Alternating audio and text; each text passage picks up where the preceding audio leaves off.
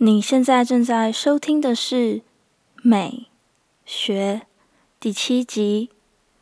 这个节目主要是探讨美术、心理学与生活相关的话题。嗨，大家好，我是 Jenny。今天想跟大家聊聊创意，难道不一定是天生的吗？我觉得创意真的不一定是天生的。当然，有些人非常的有才华，然后，呃，可能就是天生就很有艺术天分。但是，我觉得像是我自己天生，其实也不是特别有创意的人，而且也不是那种天生就很有艺术天分的人。所以，大家可能很难想象，没有天分的人居然还来读艺术。但是我很多可能高中的时候就认识的朋友就知道。我高中的时候比较擅长的科系就是比较偏理科的，所以有可能像是数学、嗯化学跟生物这方面的。物理我就可能比较不好，但是一直以来并不是特别专注在读美术这方面的科系，所以我很多朋友其实后来也蛮惊讶，就是我居然会去读嗯艺术治疗。然后我大学读的也是跟艺术相关的科系，其实跟我小时候擅长的科目比较没有关系。呃，我大学一开始其实念的也是电机工程，所以我是后来才转系的。我觉得从小到大，我对艺术啊，或者是这种美学的东西很有兴趣。可是因为我自己也知道，我并不是一个特别有创意或是特别有天分的一个人。所以我觉得我就比较没有自信，也不会想说要去学这这些科系当做我主要的科目。所以今天就是想跟大家聊聊，我觉得创意真的是可以培养起来的。然后像是我自己并不是特别有天分的人，也可以透过培养跟一些的练习，然后去慢慢的发展。不管你的职业跟什么有关。我觉得现代人真的不能没有创意，那我们就一起听听看怎么培养创意吧。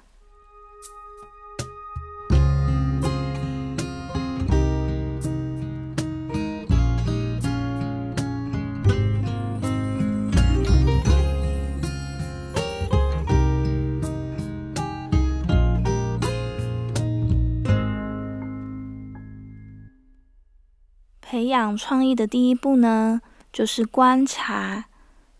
你可以慢下脚步，然后比较用心一点，去看看你周遭的环境。可能这样听起来有点笼统，但是呢，观察真的是培养创意的第一步。因为呢，创意它并不会凭空出现。什么意思呢？就是，嗯，我觉得你真的要花一些时间去培养一个，有点像是一个资料库。那这样子，你的创意呢才会从那个资料库去发展出来。我有一个专业学插画的朋友，他有一次跟我分享，在大学的时候的其中有一个功课，就是你要。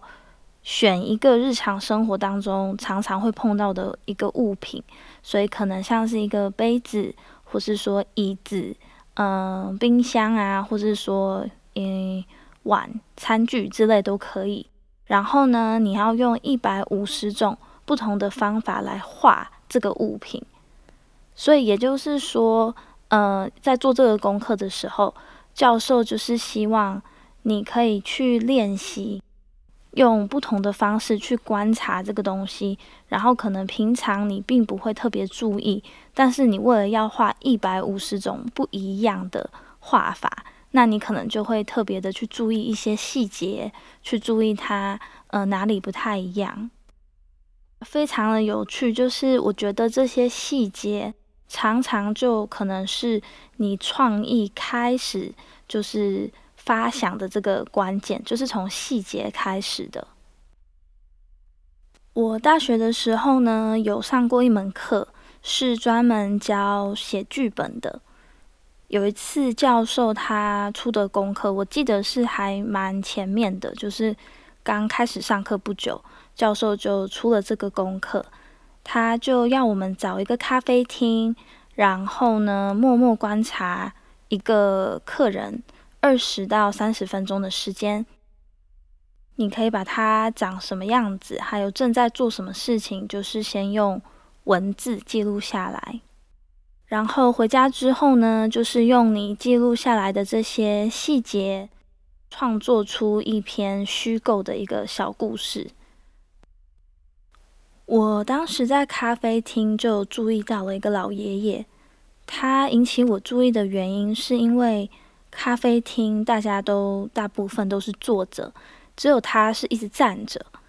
一开始我以为他在等咖啡或是在等人，但是也不像，因为他就一直低着头，然后过了很久的时间，好像。就是在想事情的感觉。过了一阵子之后呢，他就从口袋里面拿出他的手机，是传统按键式的那种手机，他就打简讯，然后他很吃力的用一只手在那边按来按去，花了很长的时间打字，可能有嗯二十几分钟吧。后来好不容易打完了。他就把手机放回去口袋，然后就终于找了一张椅子坐了下来。他坐下来之后呢，大概不到五分钟的时间，他的手机就响了。他就把手机拿出来看了一眼，但是他没有马上接，他就一边往门口有点快走，然后呃快要到门口的时候，他才接起了他的电话。然后就离开这个咖啡厅了。如果是你，你观察到了这么一个老爷爷，你会写怎么样子的故事呢？这个老爷爷是事业遇到了困难，他正在烦恼呢，还是他的女儿正在医院里面等待生产呢？我觉得这个都很有可能。但是很有趣的事情就是，嗯，当你观察到了这些的细节之后，这个老爷爷好像就已经不是一个，嗯，随便在等咖啡的老爷爷，他就变成了一个有故事，然后可能你我都认识的一个老爷爷。所以说呢，观察是培养创意的第一步，因为当大部分的人都只看到事情的表面。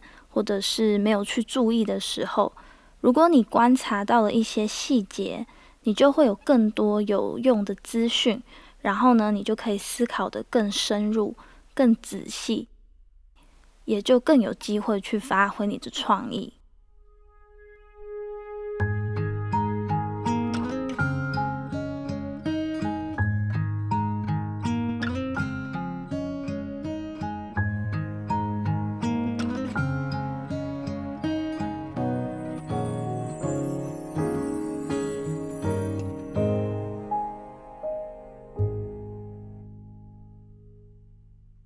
当你已经越来越熟练，很会找机会去观察身边的人事物之后呢，你下一步可以做的事情就是试试看，在你观察之后呢，可以去做一个改变，也就有点像是嗯脑筋急转弯的感觉。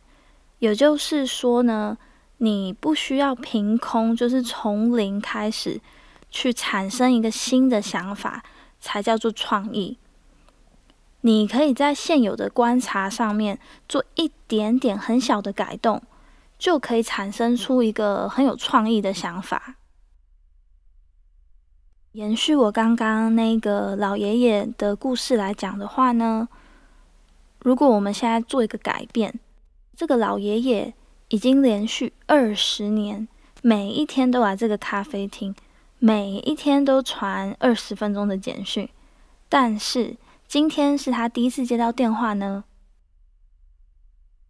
如果这个观察，你看我们加上了一点小改变，是不是就产生了一个很有创意的想法呢？然后这一整个故事是不是就变得很有趣？我有一个大学同学，当时呃。大学四年级的时候呢，他花了一整年的时间，收集了很多香烟广告的影片，一些片段这样子。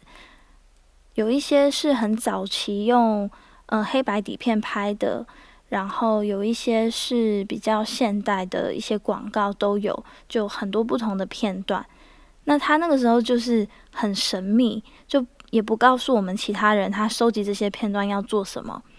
那他花了很长的时间去收集，嗯，一直到了一整年之后，就是我们快要毕业的时候，他毕业的时候办了一个个人的展览在学校，然后他就邀请我们同学跟老师去看。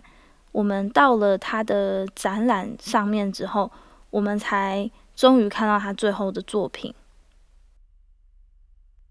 原来他花了很多时间重新去。剪接那些片段非常的神奇，他的影片从头到尾都没有任何的对话，或者是背景音乐，就是只有画面，是完全没有声音的一个影片。但是当你看完那几分钟的剪接之后呢，你就会很清楚的明白，说他想要表达的是，就是吸烟的坏处。很有意思，因为完全一样的画面，只是通过呃剪接跟重新排列组合，就很成功的表达了一个完全相反的意思。因为他用的画面是广告嘛，所以是其实是希望嗯看的人去买香烟，但是他重新排列之后呢，画面都一样哦，但是他就可以表达出来的是吸烟的坏处。所以我觉得他这个，呃，创意就发挥的很成功，因为它是用现有的资源里面，然后重新做一个改变。只要把握这个大原则，其实不只是用在讲故事或者是艺术创作上面，在任何的产业，你都可以去做这样子一个小改变，一个脑筋急转弯的一个小巧思。看起来差不多的东西，就是因为你这个小巧思，就会激荡出可能完全不一样的结果。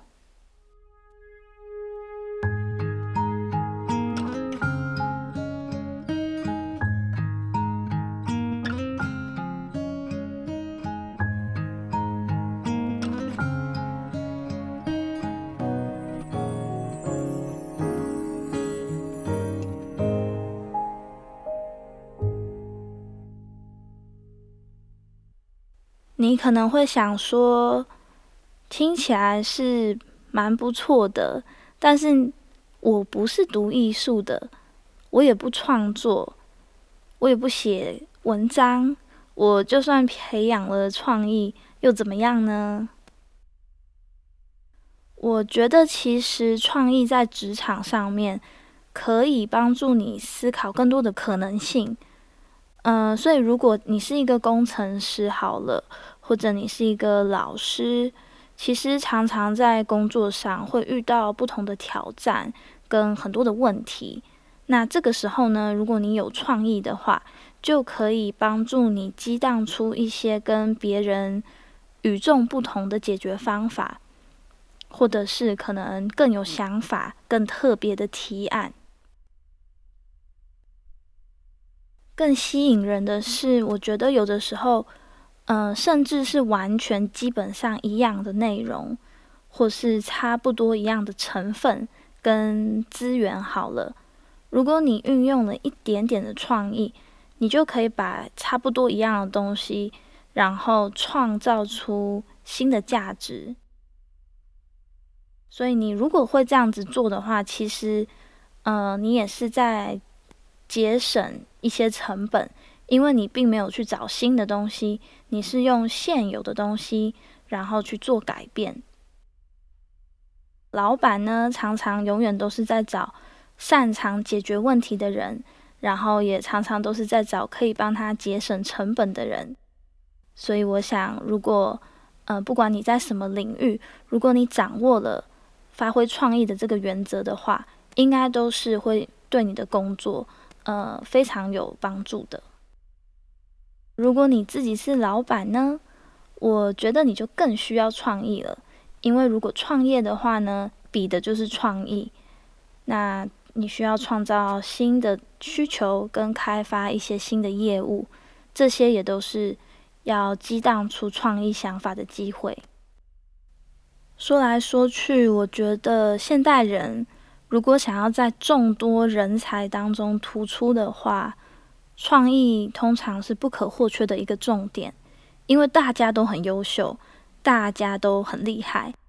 那如果你的想法跟大家有一点点的不一样的时候，相信就会比大家更突出一点点。甚至有的时候，在比较稍微不重视创意的领域，如果你有这个能力的话，就更是展现你独特的思考方式，还有你的能力。而且，我觉得如果你有这种创意的技能的话，有的时候真的是非常的珍贵。希望今天简单的分享，让大家明白说，创意其实不一定是靠天分的。我想，当然是很多人是非常有天分，但是大部分的人如果找到了一个可以去切入的点，去练习培养你的创意的话，好消息就是，创意真的是可以培养的。而要提醒大家的是，创意。也是需要被培养的哦，所以是需要花时间去培养的。鼓励大家从今天开始尝试看看，多多观察身边的人事物，还有周遭的环境，也尝试看看观察之后做一点点很简单的小改变，用脑筋急转弯的方式去发挥你的创意。你还有什么？培养创意的好方法吗？欢迎跟我分享。非常谢谢你今天的收听，我们下次见。